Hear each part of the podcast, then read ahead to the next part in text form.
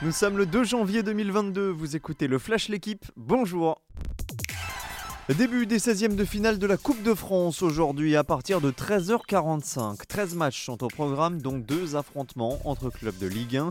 Bordeaux, décimé par le Covid, se rend à Brest et Montpellier accueille Strasbourg. En soirée, Marseille affronte les amateurs de Chauvigny. Il restera alors deux matchs à disputer, Van PSG demain et le derby du Nord lance Lille mardi soir. Rappelons que Nice est qualifié d'office pour les huitièmes depuis l'exclusion du Paris FC et de l'Olympique lyonnais.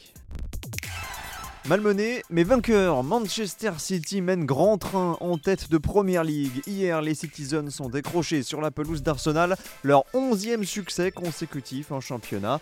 Dans la douleur, certes, 2 buts à 1 après avoir été menés et en inscrivant le but vainqueur à la 93e minute. Reste que les hommes de Pep Guardiola comptent maintenant 11 points d'avance sur Chelsea et 12 sur Liverpool qui s'affrontent à 17h30 à Stamford Bridge.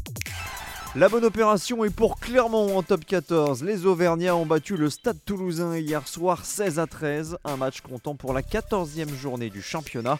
Les Clermontois gagnent une place et sont sixième devant le Loup. Toulouse reste deuxième derrière Bordeaux-Bègle.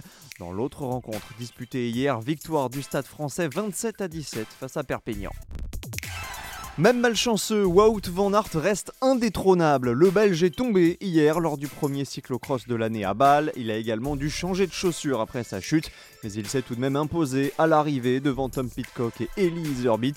C'est la septième victoire en 7 courses cette saison pour le triple vainqueur d'étape sur le dernier Tour de France.